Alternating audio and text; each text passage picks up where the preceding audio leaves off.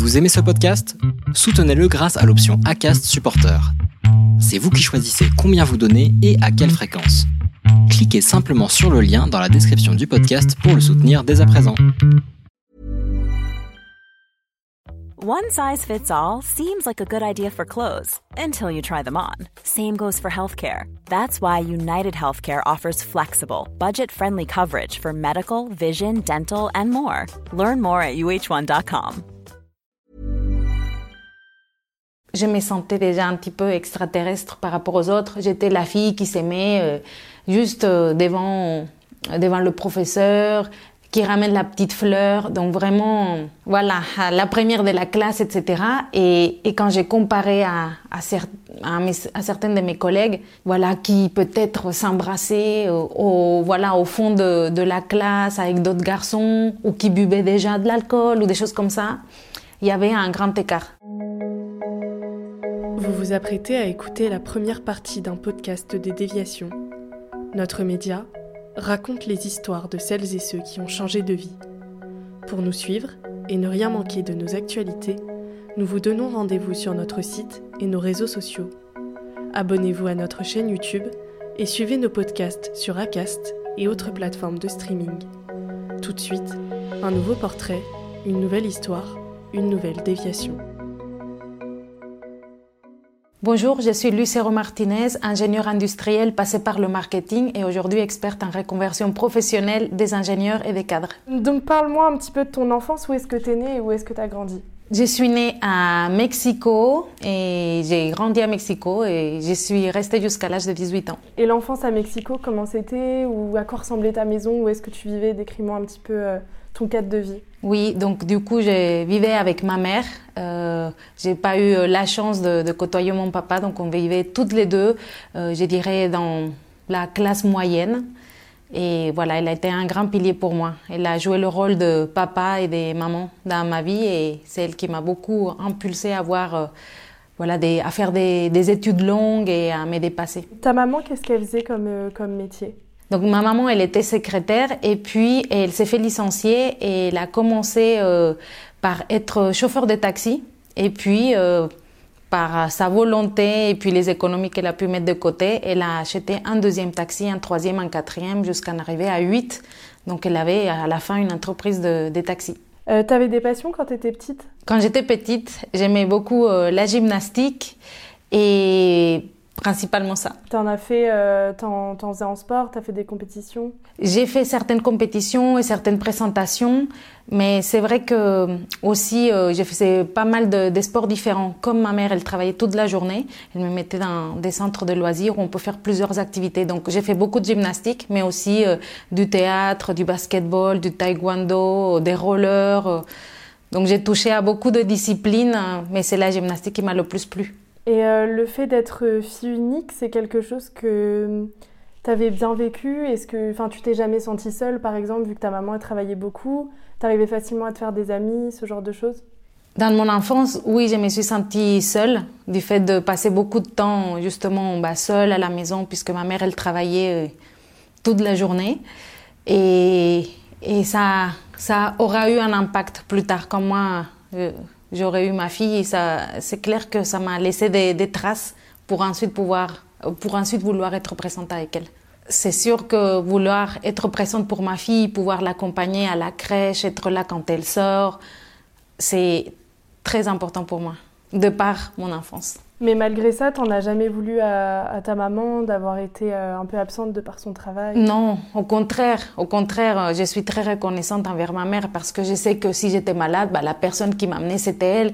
Enfin, tout ce que je suis aujourd'hui, et je suis assez fière de mon parcours et de qui je suis, vient beaucoup de, de ce que ma, ma, ma mère, elle a fait. Aucun jugement, au contraire, beaucoup de gratitude pour tout ce qu'elle a fait pour moi. Et tu me disais qu'elle t'avait beaucoup poussé à faire des études. Euh, donc à l'école, elle était vraiment euh, derrière toi pour euh, tes devoirs, ce genre de choses? Oui, ma mère, elle n'était pas derrière moi, elle ne regardait pas mes devoirs. Par contre, elle contrôlait effectivement les notes en fin de trimestre. Et, et aussi, elle me récompensait. Quand j'avais des 20 sur 20, on allait au restaurant, par exemple. Donc aussi, autre chose importante, franchement, je crois pratiquement tous les jours, quand elle m'amenait à l'école, elle me disait, tu es la meilleure et Vraiment, tous les jours de mon enfance, c'était ça. Tu es la meilleure. Et s'il n'y a qu'une place, elle est pour toi. même, je me rappelle quand j'étais plus grande ici en France pour postuler, je lui disais, mais il n'y a qu'un poste, on est cinq candidats. Et elle me disait, s'il n'y a qu'une place, bah, elle est pour toi. Donc, toujours à, à essayer de monter mon, mon, estime et à me pousser. Et ça a marché? Tu avais des bonnes notes à l'école? Ça a marché, donc j'avais des bonnes notes à l'école, en, principalement en maths et oui, en français également.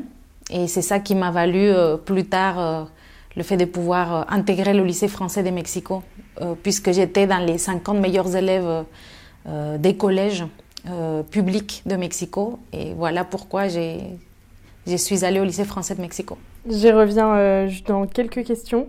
Euh, l'école, toi, t'aimais bien ça? C'est quelque chose qui te plaisait d'apprendre? T'étais curieuse? Oui, justement, comme j'étais assez seule chez moi, j'aimais beaucoup l'école. C'était le moment d'apprendre, le moment d'être avec des copains, des copines. Euh, donc oui, pour moi, l'école, ça a toujours été un lieu sûr et un lieu de d'apprentissage, de pour être sociable.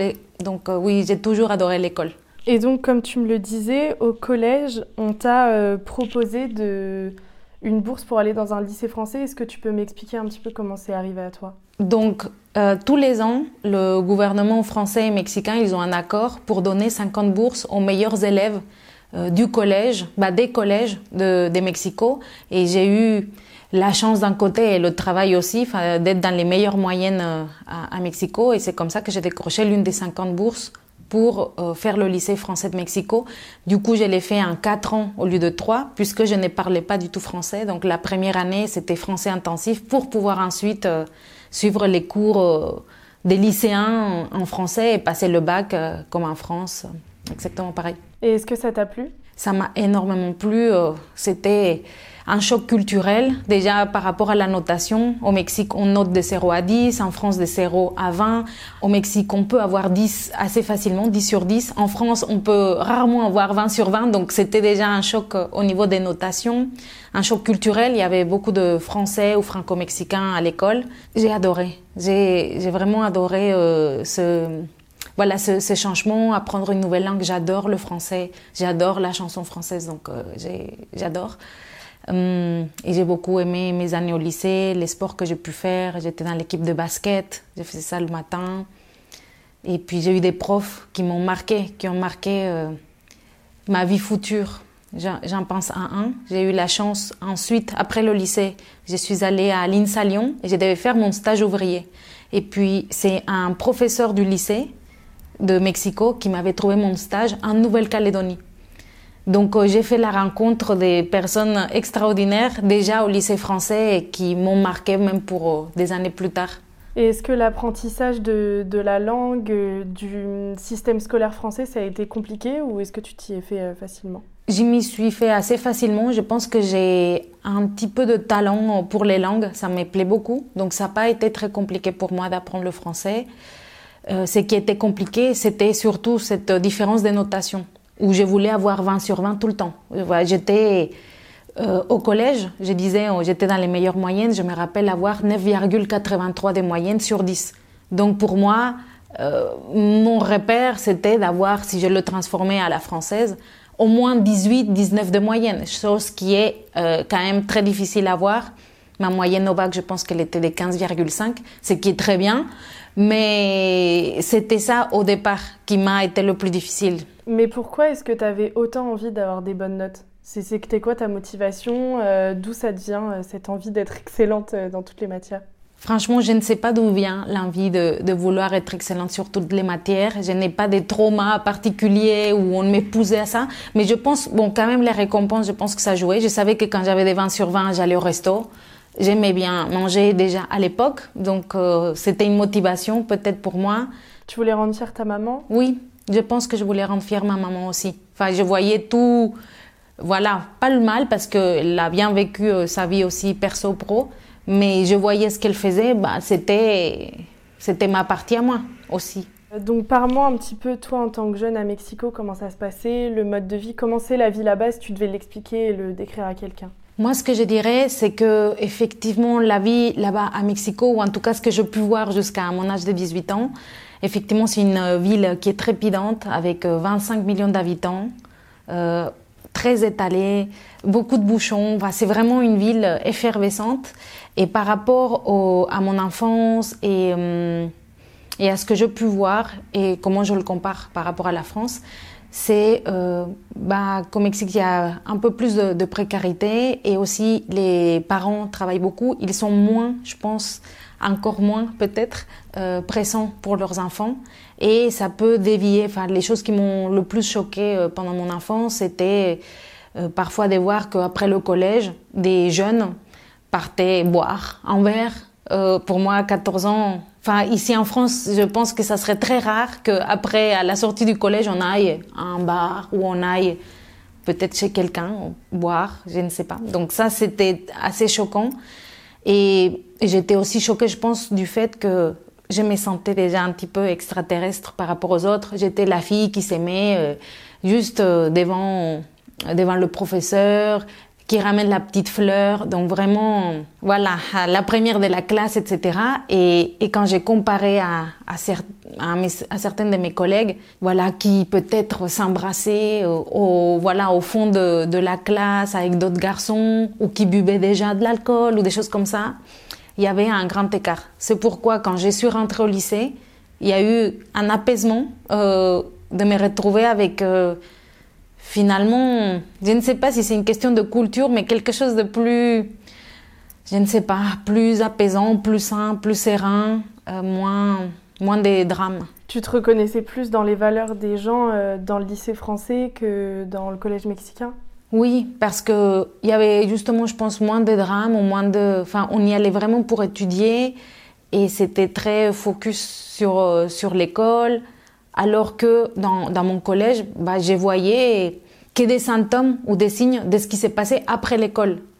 Euh, quelqu'un avec un suçon ici, ok, bah, qu'est-ce qui se passe? Ou quelqu'un qui peut-être, euh, je ne sais pas, s'est bourré la gueule la veille. Euh, et qui, enfin bref, il y avait d'autres choses qui s'est passé en dehors de l'école et qui, pour moi, ben voilà, j'étais loin de ça, heureusement finalement. Ma mère, elle était un peu sévère de ce point de vue. J'ai rarement été allée à des fêtes.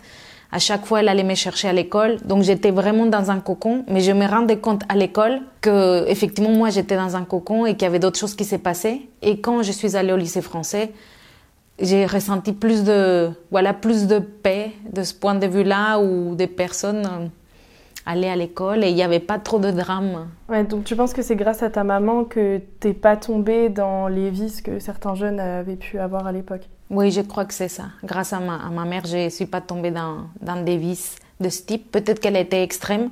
Euh, je crois qu'au collège, j'ai dû aller à deux fêtes. Au lycée, encore à deux. Donc vraiment, je les compte avec une main le nombre de fêtes où je peux aller. Je pense que c'était un peu extrême. Mais euh, d'un autre côté, euh, ça m'a protégée. Quand tu étais au lycée euh, français, est-ce que tu avais déjà une idée de ce que tu voulais faire plus tard? Quand j'étais au lycée français, je n'avais pas d'idée de ce que je voulais faire plus tard. Je savais simplement que j'avais des bonnes notes en maths, en français. Je savais aussi qu'il y avait une bourse euh, qui est donnée par l'AEFE, euh, l'Agence pour l'enseignement français à l'étranger, pour les meilleurs élèves du lycée et que là, j'avais plus de probabilité de décrocher cette bourse en allant sur une filière STI. Et donc j'ai choisi euh, STI mécanique, sciences et techniques de l'ingénieur en mécanique pour pouvoir espérer décrocher cette bourse. Et j'ai peut-être bien choisi puisque effectivement euh, j'ai décroché l'une des cinq bourses qui est donnée par l'AEFE euh, au lycée, qui oui, aux meilleurs élèves, aux meilleurs lycéens qui étudient dans des lycées français à l'étranger. Et donc ça, ça t'a emmené à partir après en France pour euh, poursuivre tes études. Le passage d'un pays à l'autre, comment ça s'est passé pour toi? Et Le choc euh, a été effectivement très grand euh, pour plusieurs raisons. Numéro un, la météo. Euh, numéro deux, la taille de la ville. J'étais surprise de savoir que j'étais dans la deuxième ou troisième plus grande ville de France. J'étais arrivée un dimanche, tout était fermé, il y avait personne dans les rues. Je comprenais pas où j'étais venant de Mexico. Donc ça, c'était aussi un choc, moins de gens. Et culturellement aussi, j'avais, j'espère qu'elle me regardera pas. bon, j'avais une coturne, une roommate, bon, une colocataire, euh, voilà, qui, qui aussi était très française ou qui râlait beaucoup. et j'étais surprise de, voilà, de voir ce trait où on, on râle beaucoup quand même. Euh, et puis, euh, le niveau des études était aussi très élevé. Les classes prépa à l'INSA, pour moi, étaient très, très challengeantes. Je devais déjà travailler à l'école. Enfin, l'école était ouverte de 8h à 18h30. Et ensuite, je devais faire mes devoirs. Donc, j'ai passé mes journées, mes week-ends à étudier tout le temps. Tout le temps, tout le temps, tout le temps. Donc, c'était très dur. Et bien évidemment, être loin de ma famille, de ma mère, c'était difficile. Je me rappelle que déjà, il n'y avait pas WhatsApp ni Zoom, donc je devais aller à un tabac euh, acheter euh, la petite carte pour appeler de la cabine. Et non seulement c'était un périple, ensuite j'appelais ma mère et elle pleurait au téléphone, euh, je ne sais pas, parce que je lui manquais. Donc j'avais des, j'avais des mauvaises notes, il faisait moche, ma mère me pleurait au téléphone, j'ai mangé plus ou moins, enfin j'ai découvert la nourriture, le piment me manquait. Bref, euh, c'était c'était difficile. C'était difficile. Et euh, tu, parlais juste avant quand même de que des fois au Mexique il y avait des jeunes qui avaient, enfin voilà, des choses que tu comprenais pas, l'alcool, etc. Ça c'est quelque chose. Euh, tu t'es éloigné de ça à Lyon ou tu l'as retrouvé aussi là-bas ces jeunes où tu disais mais je, leur je leur ressemble pas du tout? Non, quand j'étais à Lyon, je m'identifiais beaucoup avec les personnes avec qui j'étudiais disons que toutes les personnes qui étions en classe prépa à l'INSA Lyon étions des élèves qui avaient, avions des bonnes notes. L'INSA déjà n'accepte des, élèves qui ont que la mention bien ou très bien. Donc je ne sais pas à quel point ça nous rapproche ou pas, mais on était tous très sérieux, très studieux, euh, tout le monde travaillait. Et bah, quelque part, euh, oui, je m'identifiais à, ce type de personnes. J'ai grandi comme ça et j'ai continué comme ça. Euh, le temps que tu as pris à, à t'intégrer en France, à bah, voilà, prendre conscience que, ok, tu étais loin de ta maman, ok, la météo n'était pas la même, mais euh, voilà, ça t'a pris combien de temps de, de t'adapter, on va dire? Hum, Je dirais que ça m'a pris un an euh, de m'adapter à la météo, à la nourriture. Un grand plus, c'est que je parlais déjà français. Donc en arrivant en France, euh, je pouvais me débrouiller toute seule. Mais c'est vrai que ça faisait aussi un grand changement. Je devenais vraiment adulte, indépendante. Euh, je devais faire ma lessive, payer mon loyer, avoir un compte bancaire, euh, faire mes démarches de sécurité sociale. Donc c'était pas seulement, enfin c'était vraiment beaucoup de changements. Le passage de habiter chez sa maman à habiter seule et puis dans un autre pays et en faisant des études qui nécessitaient beaucoup de concentration je pensais ne pas réussir euh, ma première année. On était 17 Mexicains à, être partis euh, dans l'avion depuis le Mexique pour l'INSA. Et de la première à la deuxième année, des 17, seulement 4 euh, avons passé la, première année. Donc euh, j'ai vraiment eu peur de ne pas réussir. Et, finalement, oui, ça s'est fait. Et le fait de passer d'avoir des super bonnes notes au lycée à être dans une classe euh, beaucoup plus difficile où bah, les, notes étaient, les bonnes notes étaient plus compliquées à avoir, tu l'as vécu comment? Le fait d'avoir des moins bonnes notes au, à l'INSA, je l'ai vécu d'abord comme un choc. Je me rappelle de ma première interro en maths. On était 82 dans ma promo. J'ai eu la pire note. J'ai eu 2 sur 20 en ma première interro en maths. Je me suis dit, ça commence très bien, l'école. Ici, ça va être sympa. Euh, je crois que j'ai rigolé. Enfin, tellement ça m'est sidéré d'avoir une si mauvaise note. Donc c'était très très difficile. Et j'ai j'ai dit à ma mère, je l'ai appelée euh, un peu plus tard, enfin les notes, les mauvaises notes s'enchaînaient. Donc bon, je l'ai appelée et elle m'a dit, t'as voulu partir, bah maintenant tu ne reviens que si tu as ton diplôme, ou alors si tu reviens à la fin de la première année, sache que ça sera pas chez moi. Et c'est une femme très forte, c'est voilà, euh, donc je, je croyais à ça. Et je me suis dit, elle est capable, elle est capable. Euh, voilà, que, de faire que, imaginons, je reviens et, de me dire, bah, tu reviens, mais soit tu étudies ailleurs, enfin, en tout cas, tu prends ton indépendance aussi euh, à Mexico. Et ça m'a beaucoup boosté. Je me suis dit, bon, euh, bon, puisque personne m'attend à Mexico, je vais, je vais faire de mon mieux et j'étais sérieuse. Donc, je me suis donnée à fond et et ça s'est bien passé, mais voilà, première interro, 2 sur 20. Enfin, oui, c'était compliqué la première année. Donc, tu as poursuivi ces études à l'INSA, mais au bout d'un moment, ça t'a lassé. Tu t'es rendu compte que c'était pas vraiment fait pour toi, les études euh, dans l'industrie, c'est ça? Est-ce que tu peux m'expliquer ce moment, à partir de quand euh, tu l'as su et pourquoi ça t'a pas plu au final? Quand j'ai su que finalement les études d'ingénieur euh, n'étaient pas 100% pour moi, c'était d'une part euh, ou principalement dû au stage. Euh, pendant les stages en tant qu'ingénieur, j'ai pu euh, vivre l'expérience voilà, d'être ingénieur et, et, je me suis rendu compte que c'était très technique pour moi. J'ai d'ailleurs fait ma toute première reconversion au sein de l'école d'ingénieur puisque j'avais choisi la spécialité mécanique qui était très très technique et au lieu de faire cinq années d'études, j'en ai fait six pour pouvoir changer de voie au sein de l'ingénierie et être ingénieur industriel qui pour moi était plus généraliste. Donc je pouvais plus tard travailler comme ingénieur logistique ou comme consultante. Enfin, c'était un peu plus large que ingénieur en mécanique. Donc déjà au sein de l'INSA, j'ai décidé de faire un an de plus pour m'ouvrir plus de portes et être moins technique. Mais ça n'a pas suffi.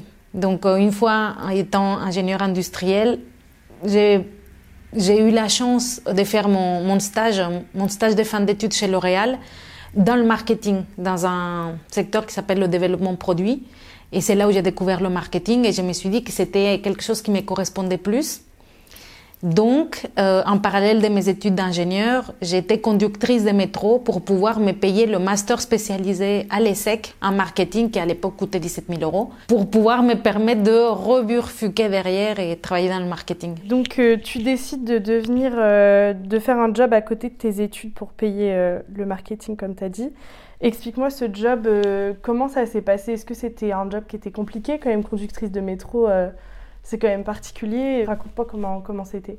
Avoir été conductrice de métro en parallèle de mes études d'ingénieur, pour moi, c'était une aubaine. J'ai beaucoup apprécié de l'avoir fait parce que, d'une part, c'est très responsabilisant. Donc, il y avait une certaine fierté. Euh, j'ai pu découvrir, enfin, j'aime beaucoup apprendre et j'ai j'ai pu, j'ai fait la, la licence, enfin, j'ai passé une licence pour conduire le métro pendant deux mois. J'ai dû me former à ça. Et bah, c'est une grosse responsabilité. Ça m'a énormément plu. J'ai fait ça pendant deux ans. Et, ça m'a amené des anecdotes euh, incroyables, euh, comme par exemple être la dernière rame à, garer. Donc j'ai garé le métro, la dernière rame de métro, et là je devais prendre le vélo, faire une demi-heure de vélo pour pouvoir retourner à, à Villeurbanne, là où il y avait l'internat où je vivais. Donc c'est des expériences complètement folles. Enfin, je trouve ça fou parce qu'en plus il neigeait. Bon, bref, j'ai vécu des choses comme ça, mais je pense qu'ils m'ont beaucoup forgé. C'était aussi la première expérience vraiment professionnelle où j'étais payée en intérim pendant deux ans. Donc c'était intéressant de voir aussi ce côté-là. Et puis c'était un milieu pour le coup très masculin des personnes plus âgées. Je pense que le conducteur de métro de base, il a 45 ans et c'est un homme. Et moi, j'avais 18 ans euh, une femme franco-mexicaine. Donc c'est vrai que ça a interpellé quand j'arrivais euh, quand j'arrivais dans, le métro. Mais j'ai remercié énormément cette expérience, les personnes que j'ai côtoyées et le fait que ça m'ait permis de, bah, récolter suffisamment d'argent pour payer mon master à l'ESSEC et aussi ça m'a permis de faire, au lieu d'un voyage par an au Mexique, deux. Donc euh, économisé aussi pour voir un peu plus ma famille. Comment tu gérais? Parce que ça devait être quand même très prenant comme emploi du temps de, conduire les métros jusqu'à tard le soir et le matin devoir se lever pour, pour aller en cours. Donc, euh, quand je faisais euh, ce job de conductrice de métro en parallèle d'ingénieur, il y avait beaucoup de souplesse dans les horaires euh, au niveau du métro. C'était nous qui disions quand est-ce qu'on était disponible. Donc, quand j'avais des interros, je ne, m'étais, pas disponible. Je me mettais disponible surtout les week-ends ou alors un soir par semaine. Et c'était moi qui gérais. C'était pas obligatoire de faire un soir par semaine. Il y avait vraiment aucune contrainte euh, d'un point de vue horaire euh, à faire. C'était à moi de, de dire quelles étaient mes disponibilités. Donc c'est vrai que c'était pour moi un emploi étudiant des rêves que de pouvoir avoir cette souplesse. Et, et c'est comme ça que j'ai réussi à, à gérer et mes examens et en même temps pouvoir travailler et principalement les week-ends. Oui, ça m'arrivait de ben, aller à l'école de 8h du matin à 18h30 et de commencer à 18h45 ou même 19h en courant pour prendre le métro, pour moi le conduire jusqu'à 1h du matin. Vous venez d'écouter la première partie d'un podcast réalisé par Audrey Maquies, Myriam Amossé et Chloé Robert. N'hésitez pas à commenter, nous écrire et partager si ce podcast vous a plu. Notre média, vous pouvez le retrouver sur lesdéviations.fr Facebook, Instagram, LinkedIn, TikTok et YouTube. Nous n'avons qu'une vocation, raconter les histoires des personnes ayant changé de vie. Alors à très vite pour un nouvel épisode.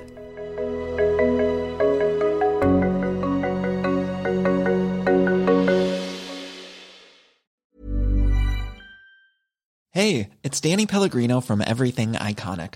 Ready to upgrade your style game without blowing your budget? Check out Quince. They've got all the good stuff shirts and polos, activewear, and fine leather goods, all at 50 to 80% less than other high end brands.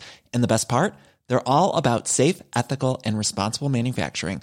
Get that luxury vibe without the luxury price tag. Hit up quince.com slash upgrade for free shipping and 365 day returns on your next order. That's quince.com slash upgrade.